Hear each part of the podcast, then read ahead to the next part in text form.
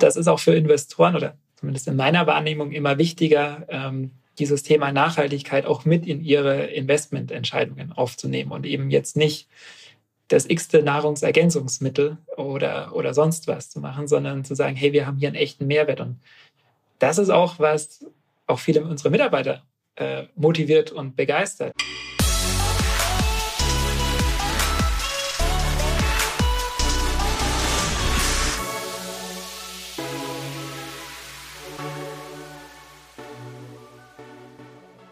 Herzlich willkommen, ich heiße Christoph Bosek und hier ist Digitale VorreiterInnen von Vodafone Business, dein Podcast zur Digitalisierung.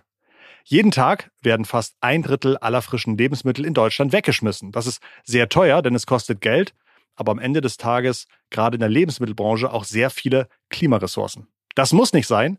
AI kann helfen, Überproduktion zu reduzieren und sogar Unterproduktion zu vermeiden. Denn nichts ist schlimmer, als wenn um 10 Uhr am Sonntagmorgen die Croissants ausverkauft sind. Franz Seubert von Planner AI startet gerade voll durch mit seiner Lösung, die über künstliche Intelligenz Hilfe verspricht. Von ihm lernen wir, wie die Lebensmittelbranche funktioniert, wie man reden muss, damit man Software an Bäckereien verkaufen kann und warum das Arbeiten für seine KI die Mitarbeitenden zufriedener macht als Jobs, in denen sie vorher waren. Danke, dass du eingeschaltet hast und jetzt viel Spaß mit unserem Gespräch.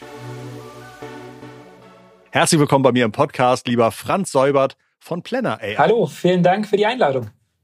Wenn ich äh, Unternehmen höre, die das Wort AI im Namen habe, ja, dann ähm, kommt mir natürlich, muss ich natürlich die erste Frage, die sich so stellt, weil ich gerade letzte Woche die, den Developer Day von OpenAI verfolgt habe. OpenAI ist ja die, die Firma, die unter anderem ChatGPT macht. Da wurden so wahnsinnig viele neue Sachen vorgestellt. Verfolgst du so einen Developer Day von OpenAI? Ehrlich gesagt fehlt mir dazu momentan die Zeit. Ähm, aber es ist natürlich super spannend, was da passiert und ja. ja, wenn ich überlege, Anfang des Jahres mussten wir unseren Kunden noch erklären, äh, was KI ist und ob man das essen kann. Ähm, ja. Inzwischen ist das in aller Munde und, und jeder äh, weiß darüber Bescheid. Also ich glaube, es war ein großer Wegbereiter für alle Unternehmen, die was mit KI machen.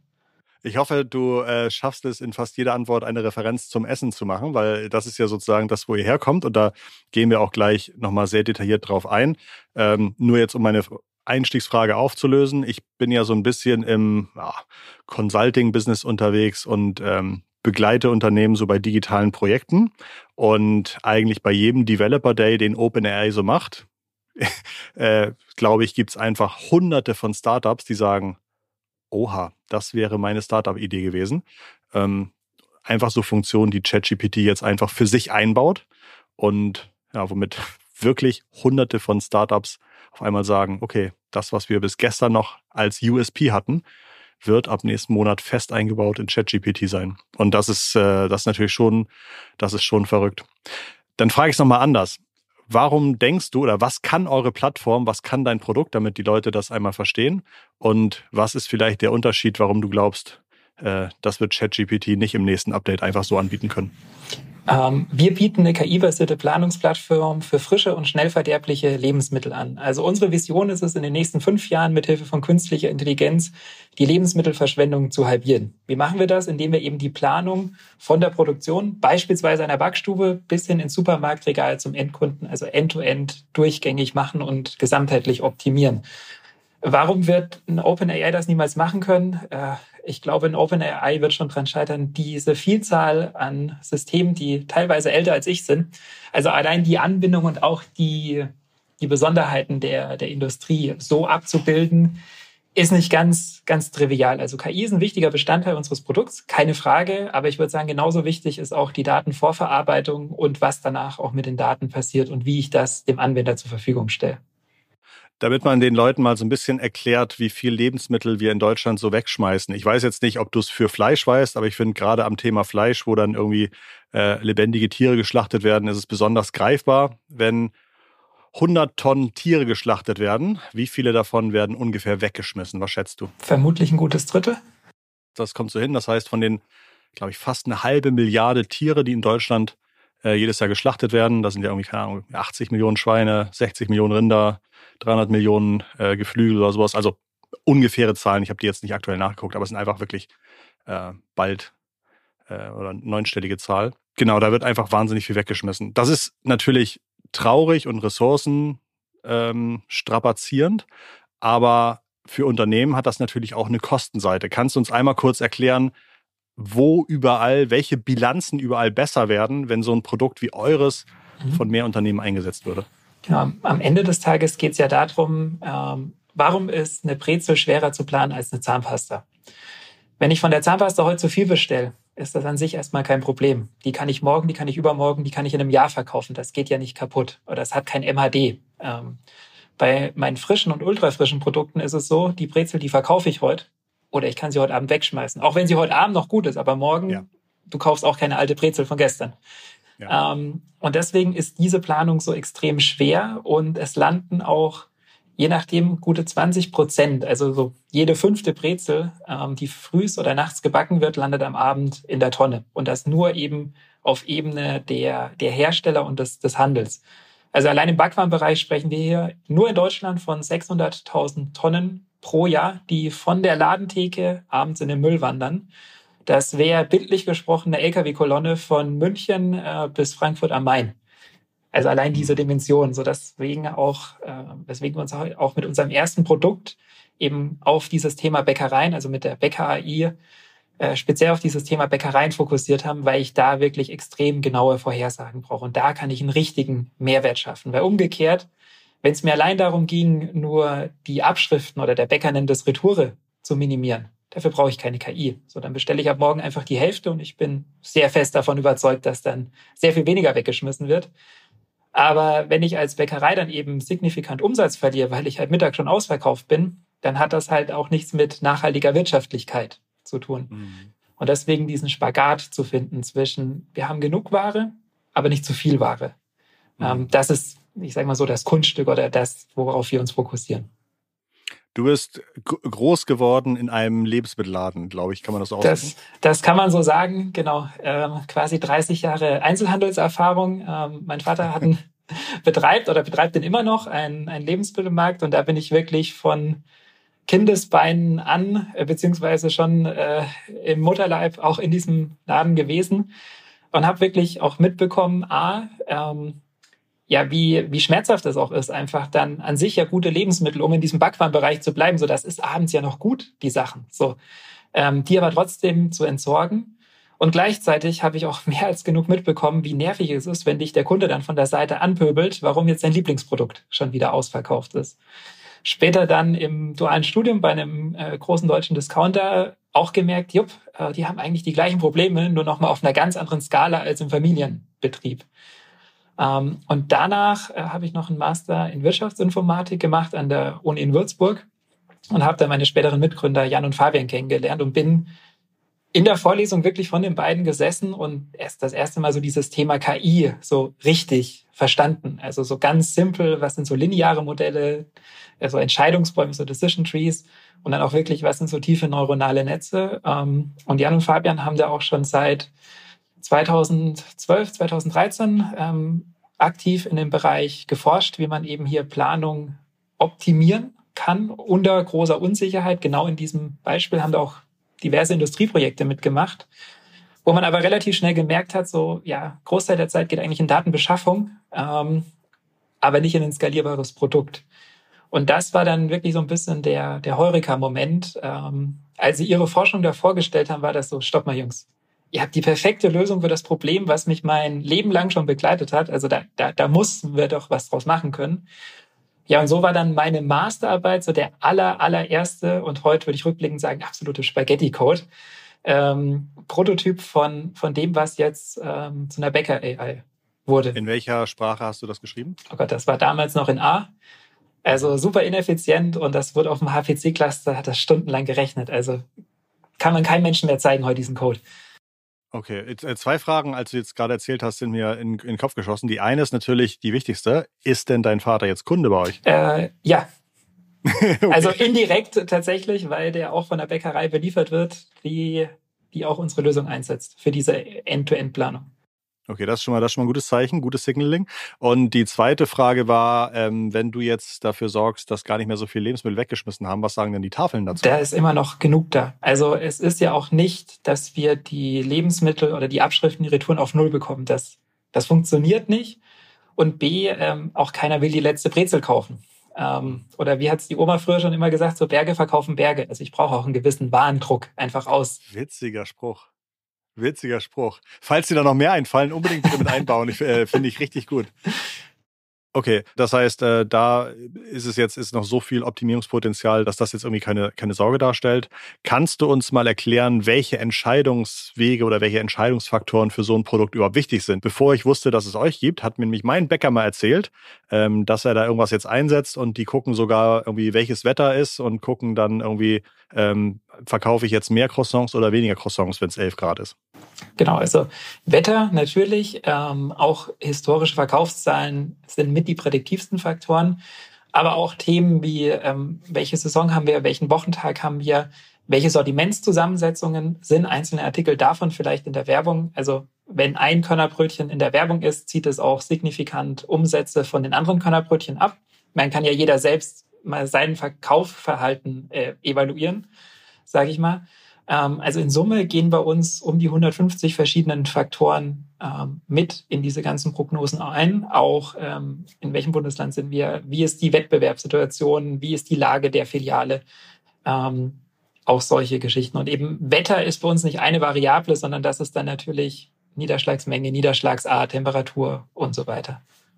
Das heißt, ihr seid auch dafür verantwortlich, dass ihr von unterschiedlichen Datenquellen aktuelle Daten reingefüttert kommt in das System und dann lernt das ML oder AI je nach Standort, je nach, sagtest du ja irgendwie Vorjahresumsatz oder sowas, Feiertage, lernt es dann, ähm, wie es mit den Daten individuell Modelle baut pro Filiale sozusagen. Ist das richtig zusammengefasst? Pro Kunde, nicht pro Filiale. Ähm, du brauchst auch eine gewisse Menge an Daten, damit du einen wirklichen Mehrwert generieren kannst. Und am Ende des Tages sind das kausale Modelle. Also das Gegenteil, wenn man so nennen kann, wären ja reine Zeitreihenanalysen. Äh, da gibt es auch ein schönes Bild dazu. Wenn ich sage, ich mache eine Forecast auf einer reinen Zeitreihenanalyse, ist das wie, als würde ich Auto fahren und dabei nur in den Rückspiegel schauen.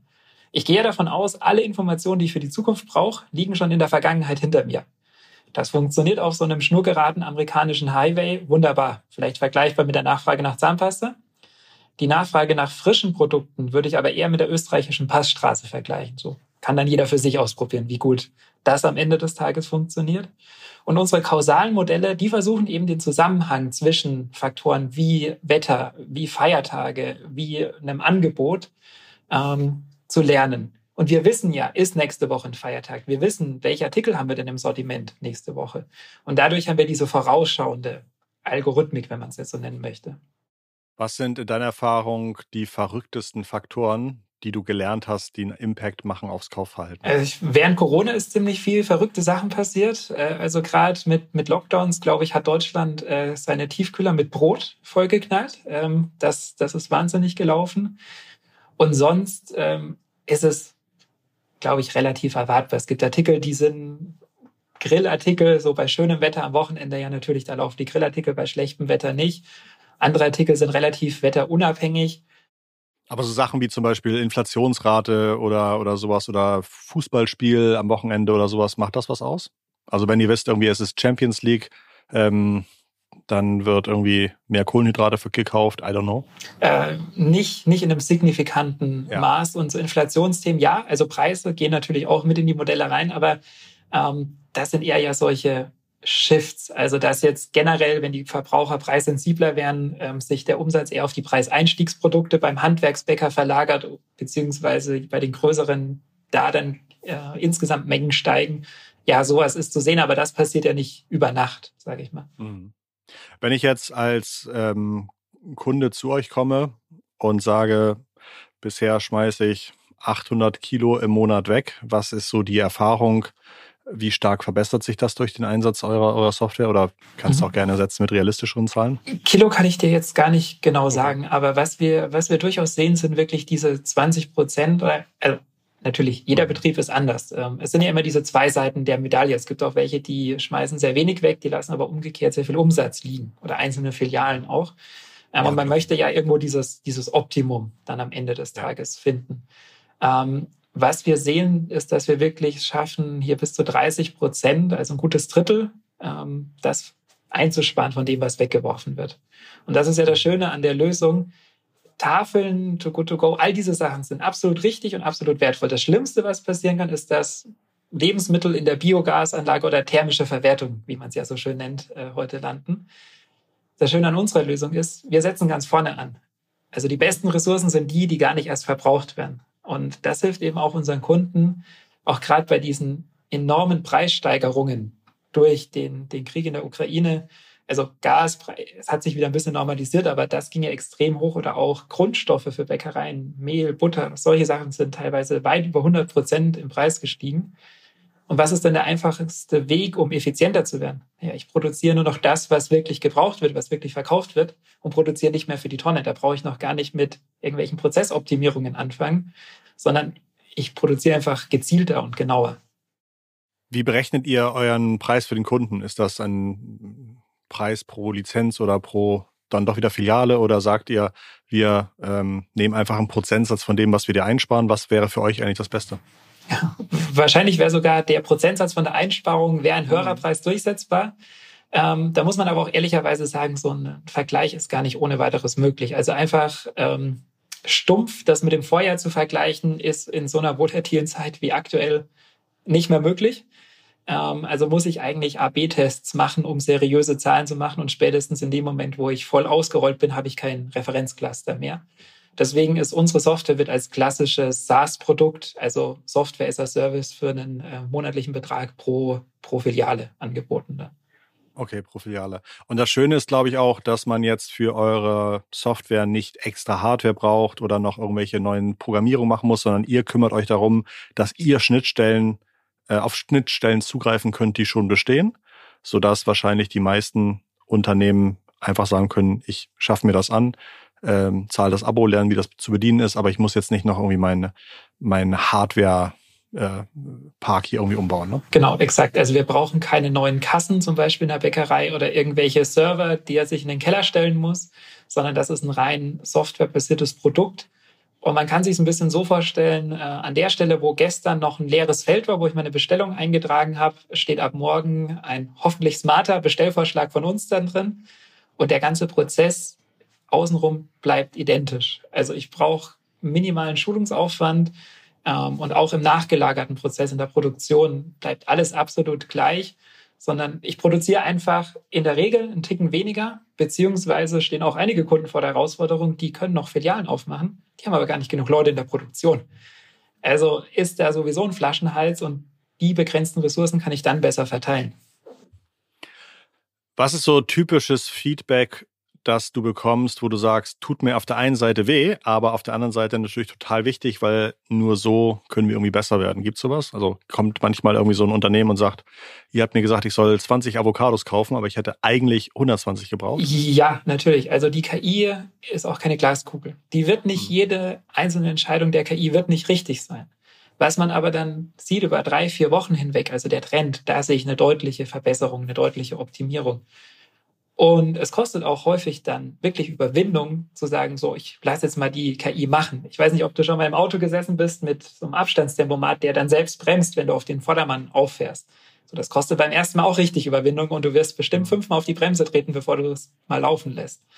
Mhm. Ja, und so kann man sich das, glaube ich, auch ein bisschen vorstellen, weil wenn du sehr erfahrene Mitarbeiterinnen oder Mitarbeiter in dem Betrieb hast, die sagen so, ich bin mir absolut sicher, wir brauchen morgen mehr oder weniger, mhm. die KI dann überschreiben, ähm, das muss ja so eine gewisse vertrauensbildende Zeit geben, wo ich dann mich Stück für Stück da daran tasten kann. Und wir treffen auch manchmal kontraintuitive Entscheidungen. Also der Klassiker ist, ich war letzte Woche mit meinem Roggenbrot ausverkauft. Was mache ich heute? Na, ich bestelle auf jeden Fall mehr. Das ist so der Standard, der Common Sense äh, in dem Bereich. Wir sagen dir aber vielleicht, nee, du solltest noch mal zwei Stück weniger bestellen. Weil vielleicht Wetter, Schulferien, Feiertage, warum auch immer. Ähm, und das ist erstmal super kontraintuitiv und wird meistens überschrieben am Anfang, bis man dann eben mit Datenauswertungen zeigen kann, so ja, du steckst jetzt hier Zeit und damit am Ende des Tages Geld in einen Prozess, um das Ergebnis unterm Strich schlechter zu machen. Ich will gar nicht sagen, dass Eingriffe immer falsch sind, so dass die machen auch durchaus manchmal Sinn, aber unterm Strich ähm, wird eigentlich das Ergebnis verschlechtert.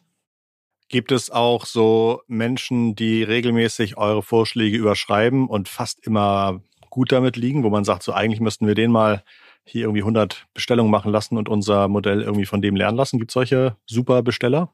Äh, durchaus. Also es gibt auch wirklich sehr vereinzelt nur noch, aber es gibt auch wirklich noch diese Mitarbeiterinnen und Mitarbeiter, die können quasi jedem Kunden, der in die Filiale kommt, eine fertig gepackte Tüte in die Hand drücken und auch fragen, ja. wie es der Großfamilie außenrum geht. So, ja.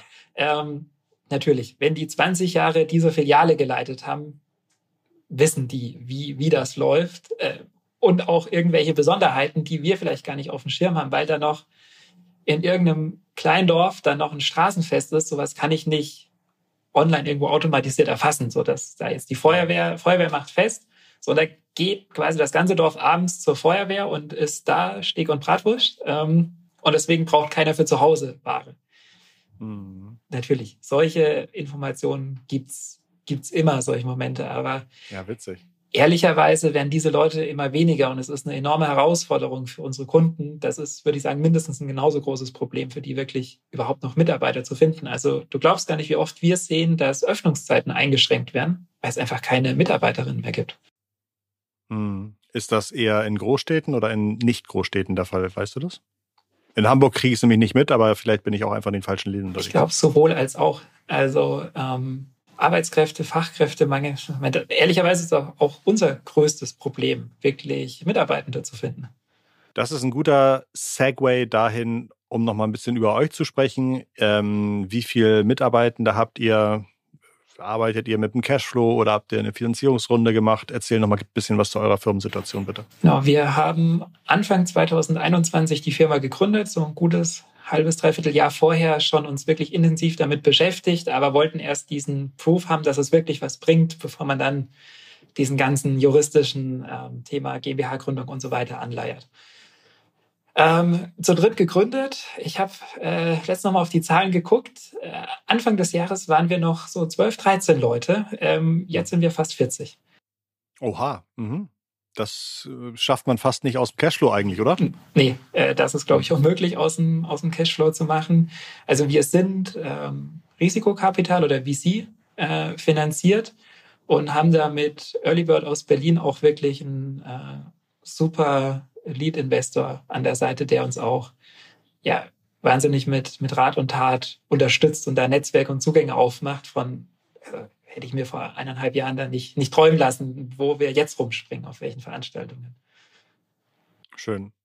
Und ihr habt auch schon, obwohl es euch erst so kurz gibt, weit über 10 Millionen Bestellungen optimiert. Also ich weiß nicht, wo die aktuelle Zahl liegt, aber ähm, hatte irgendwas gelesen von irgendwie so 16 Millionen Einkäufe optimiert oder sowas. Und das ist ja dann im Anbetracht der Zeit, dass du sagst, eigentlich haben wir erst wirklich so dieses Jahr angefangen, so ein bisschen Gas zu geben, ähm, sieht das ja schon ganz gut aus.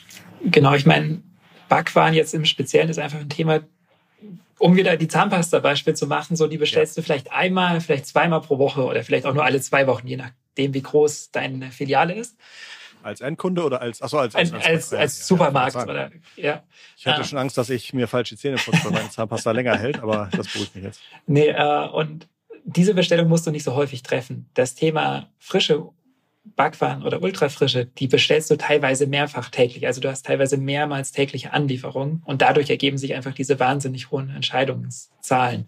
Und da kommt auch diese große Zeitersparnis her, weil das einfach ein Prozess ist, den muss ich sehr, sehr oft machen. Und sind wir ehrlich, die perfekte Bestellung, so der letzte Kunde kauft den letzten Artikel fünf Minuten vor Ladenschluss. Das ist eher Zufall als, als gewollt.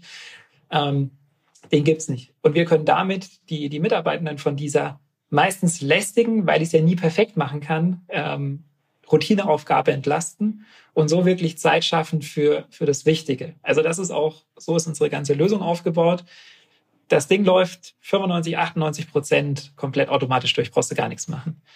Wenn wir aus einem gewissen Rahmen, was Thema Warenverfügbarkeit, was Thema Retouren angeht, rauslaufen und die KI, ich sag mal, das sich nicht mehr erklären kann, bildlich gesprochen, dann geht bei uns quasi eine, eine Notification oder eine, eine, Benachrichtigung für den Benutzer hoch, hey, pass mal auf, hier Filiale 5 mit den Stangenbroten, da stimmt was nicht so. Wir verstehen nicht warum. Lieber Mensch, bitte helf du uns jetzt, das einzuordnen, das zu verstehen und justier nochmal die Regler nach. Damit wir eben auch sicherstellen können, so ab nächster Woche läuft das Ding dann wieder automatisch durch. Hm. Du hast wahrscheinlich Menschen, die sich mit Mathematik, AI auskennen, bei dir arbeiten. Ähm, du hast Menschen, die irgendwie äh, im Vertrieb arbeiten. Wie sind die 40 Mitarbeitenden ungefähr aufgeteilt? Wer arbeitet ungefähr in welchem Bereich? Der Großteil, weit über 80 Prozent, sind wirklich im, fürs Kunden-Onboarding und für den Kundensupport und für die Produktentwicklung. Also dieses ganze Entwicklerteam und das äh, CS-Team sind mit Abstand die größten. Der ganze Overhead, das ist bei uns noch sehr, sehr schlank gehalten. Ähm, so dass wir uns wirklich auch auf den Kunden fokussieren können. Und das ist ganz wichtig. Die, es wird kein Bäcker sagen, oh, ich habe hier irgendwie was falsch eingegeben, deswegen ist eine Bestellung schlecht gelaufen. So, der sagt im Zweifel, der Scheiß funktioniert nicht. Und deswegen ist auch ganz wichtig bei uns in diesen Onboarding-Prozessen, die sind sehr zeit- und personalintensiv, aber den Kunden wirklich zu befähigen, mit diesem Werkzeug zu arbeiten. Das ist nicht die Vollautomatisierung und der Autopilot und du musst nie wieder dich mit Bestellung beschäftigen. Nee, du musst schon damit arbeiten, aber es ist halt ein extrem effizientes Tool, womit eine Person mehrere hundert Filialen auf einem Niveau beplanen kann, was vorher eine erfahrene Filialleitung gemacht hat oder besser. Und das ist uns eben da sehr wichtig, dass auch ein Kunde immer in der Regel seinen Ansprechpartner hat, der auch, wenn er sagt, so hier mein, das, die haben ja manchmal ganz ausgefallene Namen, die Produkte, äh, dass der Mitarbeiter sofort weiß bei uns, okay, es geht hier um ein Weißbrot oder es geht um Vollkornbrot. Ja, ich, äh, die Produkte bei zum Beispiel Bäckereien sind, glaube ich, leider in den letzten zehn Jahren das geworden, was vor 10, 15 Jahren die Filialnamen für äh, Friseurbetriebe waren, wo dann auf einmal irgendwie äh, jeder Friseurbetrieb irgendeinen lustigen Namen mit irgendwie Herr oder sowas brauchte. Okay, mh, mm, wenn du jetzt, ich glaube, viele, die zuhören, die interessiert natürlich auch, wie man so ein Produkt in den Markt bringt. Das heißt, vielleicht sagst du, du hattest eine kleine Testgruppe oder äh, ein paar Kunden, die euch irgendwie Vorschuss, Vertrauensvorschuss geschenkt haben. Aber wie ist jetzt so der klassische Vertrieb? Lauft ihr in die Filialen und sagt, guten Tag, bis heute Morgen wussten sie nicht, dass es uns gibt, aber sie brauchen uns? Oder äh, wie, wie geht so ein Gespräch und was sind so typische Punkte, bei denen ihr Überzeugungskraft braucht oder bei denen ihr merkt, über diesen Weg kann man unsere Kunden erreichen, dass sie sich unser Produkt machen? Also ich werde niemals den ersten Kundentermin vergessen. Ähm, da bin ich zu einem richtig gestandenen Handwerksbäcker hin. Äh, auch noch quasi frisch aus den ganzen Uni-Vorlesungen, wo es dann ja in Englisch über diese ganzen KI-Optimierungsbegriffe und und und geht. Habt ihr zehn Minuten geredet? Ähm, er hat mich mit großen fragenden Augen angeguckt, meinte dann nach zehn Minuten so, jetzt gehst du noch mal raus vor die Tür, kommst noch mal rein und sprichst Wirklich? mit mir Deutsch und erklärst mir jetzt so, dass ich's verstehe. Ja. So, ähm, das war dann erstmal, hui, okay, äh, das müssen wir anders machen. So inzwischen kann ich mit Bäckern über Sauerteige, Quellstücke und Teigruhe äh, philosophieren. Mhm. Es ist ganz wichtig, den Kunden da abzuholen, wo er zu Hause ist. Also wenn ich da hinkomme und sage so, du blöder Handwerker, ich erkläre dir jetzt mal die Welt und wie hier Technologie funktioniert, so dann kannst du auch direkt wieder gehen. Ähm, Spannend. Das heißt, so ein bisschen Stallgeruch ist schon wichtig, dass man den Kundendialekt versteht und äh, irgendwie mitbabbeln kann. Absolut. Ah, interessant. Also das kriegen wir auch immer wieder zurückgemeldet. Hey, ähm, ich habe jetzt das erste Mal verstanden, wir sind bei weitem nicht die Einzigen, die das anbieten, aber so, ich habe es jetzt das erste Mal verstanden, was das eigentlich macht. Also mhm. wirklich die Leute da abholen, aber ich glaube, das ist ganz produktunabhängig. Ähm, die deinen Kunden da abholen, wo er zu Hause ist und ihn nicht zwingen, zu dir nach Hause zu kommen.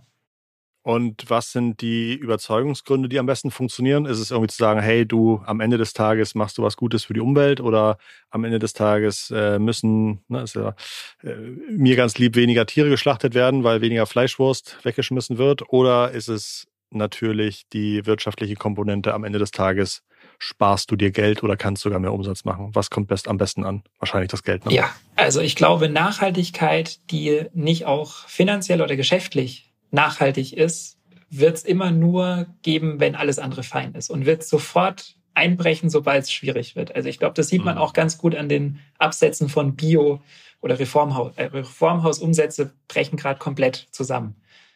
Ah, okay.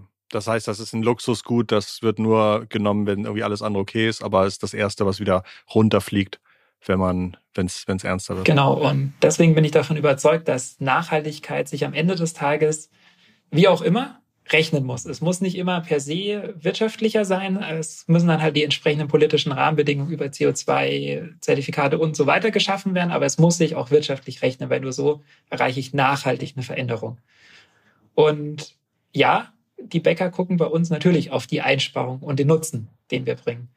Das Schöne an unserem Produkt ist aber, es geht hier alles, oder dieses schöne Ziel, Alignment, könnte man sagen, es geht alles Hand in Hand. Also ich schmeiß weniger weg, weil ich kosteneffizienter werden will.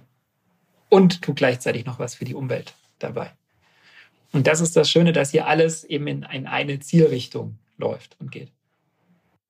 Du hast uns jetzt erklärt, wie euer Produkt funktioniert oder wie der Ist-Zustand so ein bisschen ist. Was sind denn Themen, die an euch zurückgespielt wurden, die ihr eigentlich dringend einbauen müsst? Oder falls ich dich in zwei Jahren nochmal anspreche, wo du sagst, Christoph, endlich haben wir das live, was wir, woran wir zwei Jahre gearbeitet haben. Wie könnte so eine Zukunftsaussicht oder Feature-Roadmap für euch aussehen?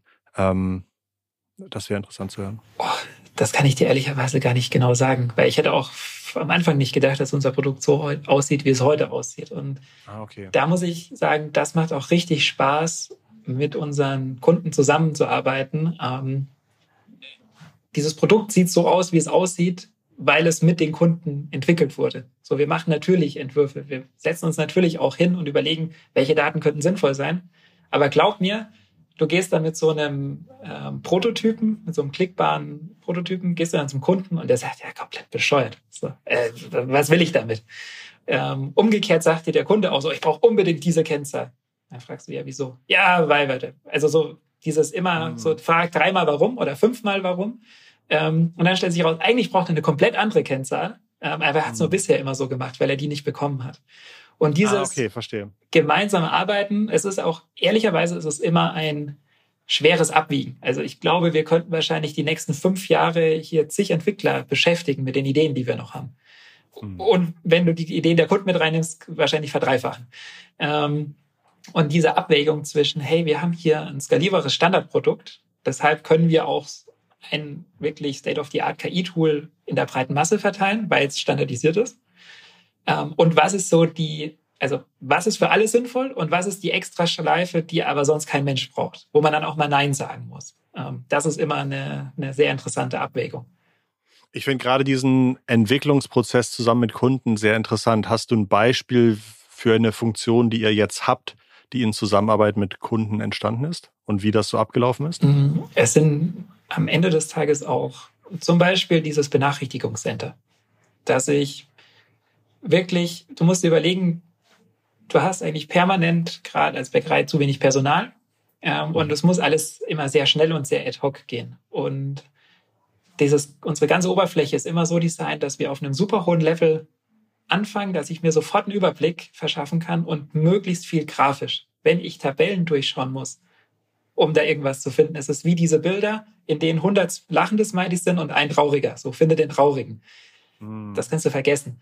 So, deswegen arbeiten wir mit Bildern, also ganz viel mit Graphen, farbige Graphen ähm, und lenken sehr schnell das Augenmerk des Benutzers auf die Themen, wo nicht laufen. Weil darauf muss ich mich konzentrieren. So, das, was die KI von alleine erledigt, schön, das sollte ich auch wahrnehmen, hoffentlich, um den Mehrwert zu erkennen. Aber meine Aufmerksamkeit bedarf es ja dann für die Ausnahmen, die eben nicht sauber laufen. Oder ich habe vielleicht ein ganz neues Produkt, ich habe eine ganz neue Filiale, wo mir noch Referenzpunkte fehlen, wo ich einfach noch nachsteuern muss. Hm. Vielleicht als Feedback noch so, also unsere Kundengruppe ist da teilweise auch ein bisschen rustikaler. Das heißt, du kriegst ein sehr offenes und ein sehr direktes Feedback. Ähm, was nicht immer die angenehmste Situation ist, aber dich doch am schnellsten voranbringt und auch wirklich dieses, wir haben ganz viele Nutzer, die, ja, aber dann können wir das noch machen und wir machen das noch und die sind dann auch bereit, das zu testen und auch mit der Gefahr hin, dass vielleicht irgendwas noch nicht super stabil läuft. Ich würde eigentlich fast alle unsere Kunden als, als Partner und nicht nur als Kunden bezeichnen, weil, weil die auch wirklich dahinter stehen. Und auch wenn es da mal irgendwas nicht läuft oder wenn die KI mal, die macht auch einfach mal eine schlechte Bestellung, wie auch jeder Mensch mal eine schlechte Bestellung macht. Ähm, die dann aber trotzdem dahinter stehen und sagen, so ja, aber der Trend ist ganz klar hin, so dass wir besser werden in der Bestellung. Gibt es weitere Branchen, wo du sagst, mit kleiner Adaption kann euer Produkt dort helfen, sodass es dann nicht nur also euer Firmenname ist wahrscheinlich Planner ID und das Produkt heißt Becker AI. Ähm, und dann gibt es irgendwie in fünf Jahren noch viele weitere, irgendwie, keine Ahnung, ähm, Baumarkt AI und äh, Blumenhändler AI und sonst was? Oder ich spekuliere ja immer auf die Brauerei, ähm, aber das Bier hält leider zu lang. Ähm, ja. Nee, äh, unsere Algorithmen taugen, funktionieren eigentlich für alles, was ähm, eine begrenzte oder sehr begrenzte Haltbarkeit hat. Also Andersrum formuliert, das, was du im Zweifel mehrfach die Woche im Supermarkt einkaufst. Obst, Gemüse, ähm, Convenience-Produkte, das Thema Fleisch steht natürlich auch bei uns auf der, der Roadmap drauf. Ähm, und all diese Themen überall, wo ich sage mal so zehn Tage, eine Woche und weniger Haltbarkeit oder Restlaufzeit bezeichnet man das Ganze auch habe, da können wir einen echten Mehrwert schaffen. Wenn ich jetzt flink bin und mir angucke, dass ich Millionen Kunden habe, die irgendwie zwei, dreimal die Woche bestellen, ähm, könnten die mit euch eigentlich auch, wenn der Kunde das nächste Mal seine App öffnet, sagen, du, ich glaube, du, deine Äpfel müssten eigentlich bald wieder alle sein. Also wäre das, wäre das, ist sowas vielleicht irgendwann mal so ein Exit-Szenario für euch, dass man sagt, so ein riesengroßer Lebensmittelhändler kann mit uns richtig tolles CRM machen, weil er vorhersagen kann, welcher Kunde gerade was braucht? Oder habt ihr da noch nie drüber nachgedacht? Vermutlich nicht auf so einem feinen Level, sondern es sind bei uns ja eher das Thema zu sagen, wir können den Einfluss von Umgebungsvariablen, sei es Wetter, Feiertage, diese Themen auf das Nachfrageverhalten der Kunden äh, mappen. Äh, nicht unbedingt auf den einzelnen Kunden, aber auch um hier vielleicht ein Bild zu machen, so wir sind alle ganz besondere Schneeflocken, ähm, die sich ja nicht vorhersagen lassen, wie sie aussehen. Aber wenn ich aus diesen Schneeflocken einen Schneeball mache und den werf, so die Flugbahn kann ich sehr genau berechnen. Ähm, also vielleicht nicht auf ganz für dich persönlich, aber insgesamt, was Flink sich aufs Lager legen sollte oder wie viel sie bei ihrem Bäcker, Obst, Gemüse, was auch immer Lieferanten bestellen sollen, da definitiv ja. Cool. Ähm, was sind so die nächsten Meilensteine, auf die du dich freust? Müsst ihr bald wieder Geld raisen oder habt ihr noch irgendwie ein Jährchen Zeit oder kommt bald ein tolles Feature, auf das du dich freust oder keine Ahnung, hast du bald Urlaub? Was liegt bei dir so an? Was liegt bei dir so an demnächst? Urlaub wäre schon nicht schlecht. Ähm, aber ich glaube, wir, wir sammeln vorher nochmal Geld ein, bevor ich nochmal wirklich Urlaub mache. Ähm, das steht jetzt Anfang nächsten Jahres an, ähm, denkst im ersten Quartal, dass wir dann unsere Series A machen. Mhm. Und äh, mit der dann auch nochmal Richtung international, also aus dem deutschsprachigen Raum weiter expandieren. Weil am Ende des Tages äh, landen überall zu viel Lebensmittel in der Tonne. Mhm. Ähm, das und ja, ich sag mal, wir sind ein Remote-Unternehmen, also wir sind in Würzburg, ähm, sage ich mal, sind die viele Leute oder sind die Büros, aber wir sind wirklich von Berlin bis München quer verstreut auch. Und einmal im Monat kommen ein, so gut wie alle oder alle, die nicht krank oder im Urlaub sind, äh, kommen in Würzburg zusammen. Und da wirklich dann in diese knapp 40 Gesichter zu gucken und so denken so, hey, wir hatten zu dritt mal eine, eine fixe Idee vor zweieinhalb Jahren.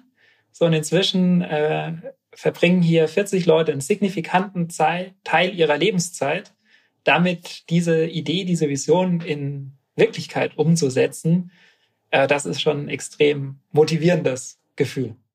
Das ist schön zu hören. Das finde ich gut. Was denkst du, ist für zukünftige Investoren die spannendste Info in eurem Pitch-Deck oder was ist deine Erfahrung, welche KPI oder welches Produktthema besonderes Interesse bei Investoren hervorruft? Ich glaube, dass das Interessante an unserem Produkt ist diese Verknüpfung aus Nachhaltigkeit im Sinne von Ressourcenschonung und wirtschaftlicher Einsparung.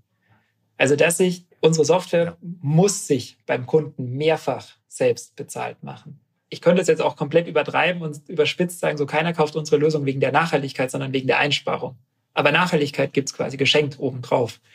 Und ich glaube, das ist auch für Investoren oder zumindest in meiner Wahrnehmung immer wichtiger, ähm, dieses Thema Nachhaltigkeit auch mit in ihre Investmententscheidungen aufzunehmen und eben jetzt nicht das x-te Nahrungsergänzungsmittel oder, oder sonst was zu machen, sondern zu sagen, hey, wir haben hier einen echten Mehrwert. Und das ist auch, was auch viele unserer Mitarbeiter äh, motiviert und begeistert. Also wir haben auch Leute, die von großen Konzernen kommen, wo sie auch KI-Modelle gebaut haben, die eigentlich dafür da waren, zu sagen, oh, Achtung, der Kunde könnte bald kündigen, wir schenken ihm noch irgendwas. Dann sagen die auch so, ja, eigentlich habe ich Leuten Sachen verkauft oder die von mir entwickelte Technologie, dass sie gar nicht haben wollten. Ähm, und je besser wir hier sind, desto weniger Lebensmittel landen im Müll. Das ist bei Backwaren, das ist bei Salat, so ist das ein Ressourcenaspekt. Ähm, bei dem Thema Fleischwaren wird es auch ein sehr ethischer Aspekt dann am Ende des Tages, der eigentlich noch schwerer wiegt oder mindestens genauso viel. Und ich kann hier wirklich ja jeden Tag die Welt so oder mit jeder optimierten Bestellungen können wir die Welt so ein kleines bisschen besser machen. Nichts, was von heute auf morgen passiert und wo so ein Game Changer, du hast angefangen mit OpenAI, ähm, so was die Welt einmal auf den Kopf stellt oder sich extrem schnell verbreitet. Aber ja, ich glaube, wenn wir jeden Tag, hier sind 40 Leute, die jeden Tag Vollgas geben, um, um die Bestellungen jeden Tag besser zu machen. Und auf dem Weg können wir, glaube ich, ja, über die Zeit nachhaltig wirklich enorm viel verändern. Und die Idee dahinter ist ja, hey, es muss keiner auf irgendwas verzichten. In der Regel schaffen wir sogar eine bessere Warenverfügbarkeit als vorher. Also sprich, du als Kunde hast auch noch eine bessere Auswahl. Und in Zeiten, in denen sich, man kann es finden, wie man möchte, Leute auf Straßen kleben oder Denkmäler mit Farbe beschmieren, so, es ist ein super wichtiges Thema. Und wir können dafür sorgen, dass ohne dass irgendjemand auf irgendwas verzichten muss, einfach weniger Ressourcen verbraucht werden und wir einen enormen Hebel haben. Also in der EU landen jeden Tag knapp 1400 Lkw-Ladungen frischer Lebensmittel aufgrund schlechter Planung im Müll.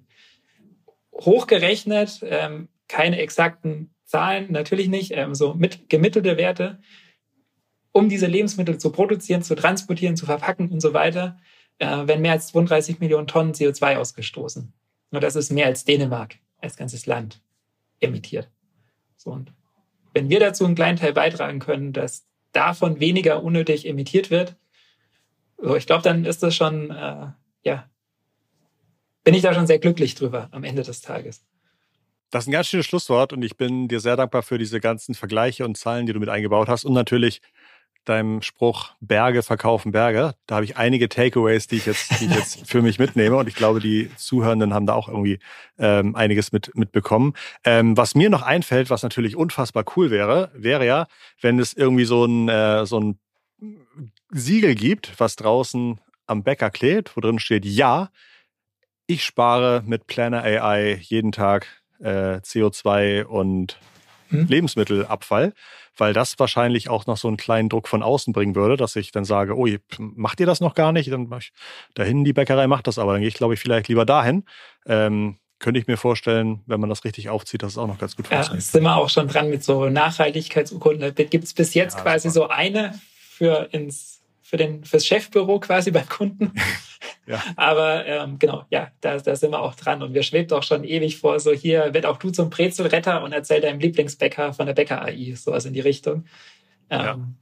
Genau. Aber da in, mein, in, meinem Fall bitte werd auch zum Berliner Retter, weil so, so Brezeln machen mich nur 25 Prozent so stark an wie Berliner. Äh, Berliner sind für die Berliner Pfannkuchen.